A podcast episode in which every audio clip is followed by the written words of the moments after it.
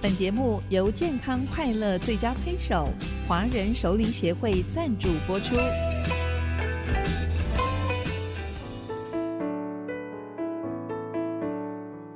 调笑如席一少年，王正芳著作。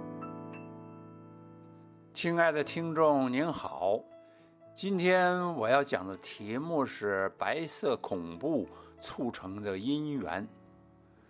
早就听说我们小学六年级的导师张淑玲结婚了。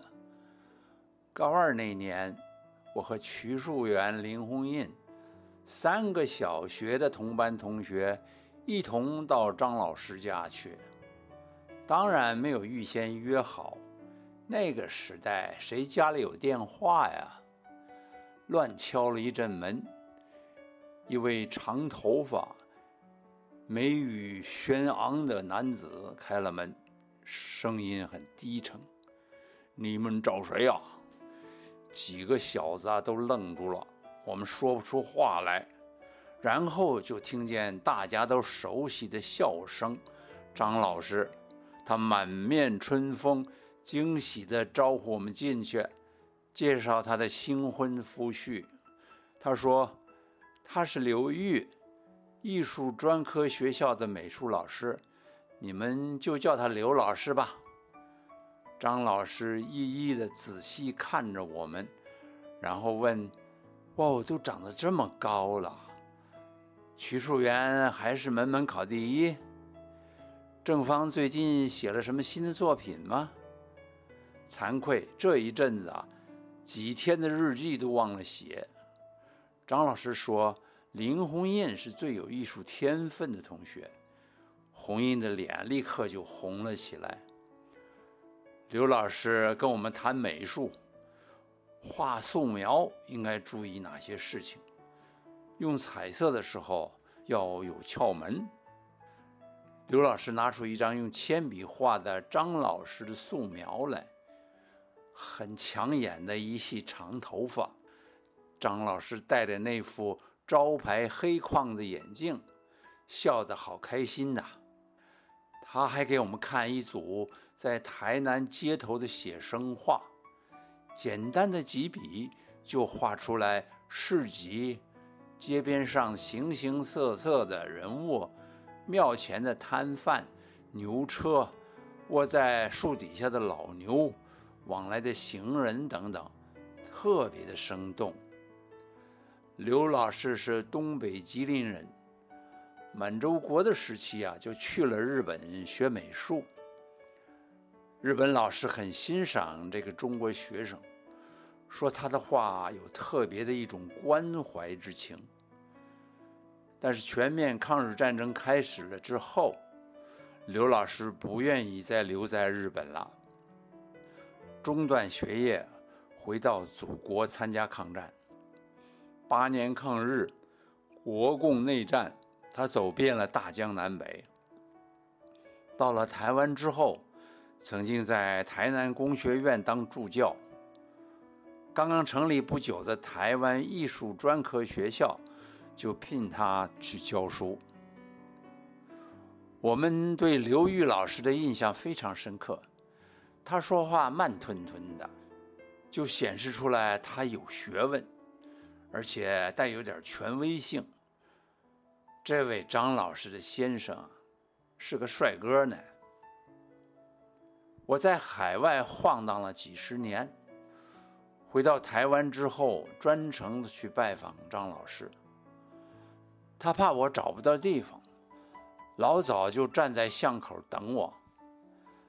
我从远处看见一位头发花白、体型肥胖的老太太。伸着头左看右看往来的行人，他们二位从教师岗位上退休下来好多年了。张老师很感叹，说他自己老了胖了。他说：“你看黑头发都剩不下几根，行动也慢了，眼睛又不好，记性特别不行。”经过五分钟的寒暄。二位老师就把我当家人一样的说个没完了。桩桩往事说不尽呐。张老师絮絮叨叨的告诉我他治疗乳癌的经过，还好，开刀几年过去没再犯。刘老师在客厅里面练太极拳，表演了熊精、鸟身这些动作，缓慢的就像电影里面的慢镜头解析。他们的退休生活很简单，而且有规律。一儿一女都长大成人，工作好多年了。有一件事，几十年来我一直没弄清楚。我问当年两位老师是怎么认识的？张老师笑着说：“是国语实验小学的齐校长认识的。他说这个年轻人不错。”刘老师插进来讲了一段，他说：“齐校长和我是监狱里面的同室难友，是白色恐怖促成了这段姻缘。当年台湾的白色恐怖啊，我们都没缺席呀。那个时候我在台南工学院当助教，他们进宿舍翻到一本书。”第二天就把我抓进牢里去了。我说：“刘老师坐过牢啊？”他说：“是啊，那个时候从大陆来台湾的年轻人啊，通通被怀疑思想有问题，进出监狱如同家常便饭。张老师也蹲过监狱呢。”张老师说：“说你那一段就好了，别扯上我的事。”我问：“那是本什么书啊？”哎，是一本艺术理论的书。他们说是左派作家写的，我都没看完呢。齐校长同我关在一间牢房里，共患难了大概大半年呢。我们挺谈得来的。套句那个老话，是建立了革命感情吧。台湾早年的调查人员随时可以侵入私宅，任意搜索，怀疑刘老师思想有问题，不由分说就将他捉拿到案，监禁了七个多月，在狱中不准与外界联系，不公开审讯，不判决，私刑拷打是常有的事。最后，他们认为这人。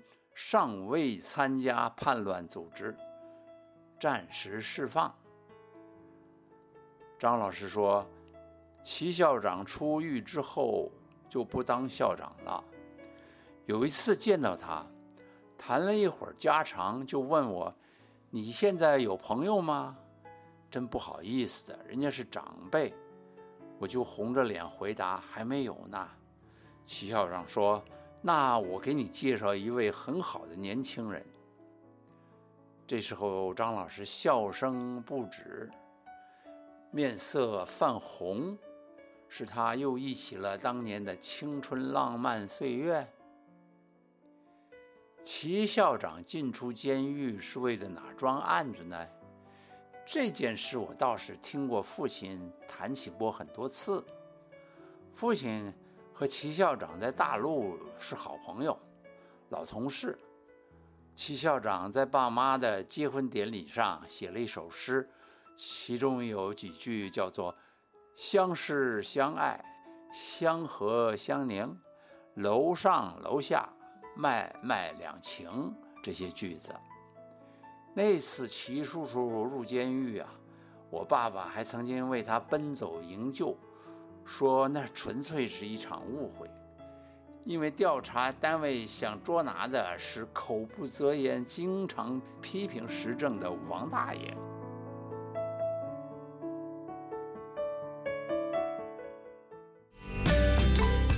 华人熟龄协会期许熟龄朋友们优雅自信的超越岁月，幸福健康快乐的生活。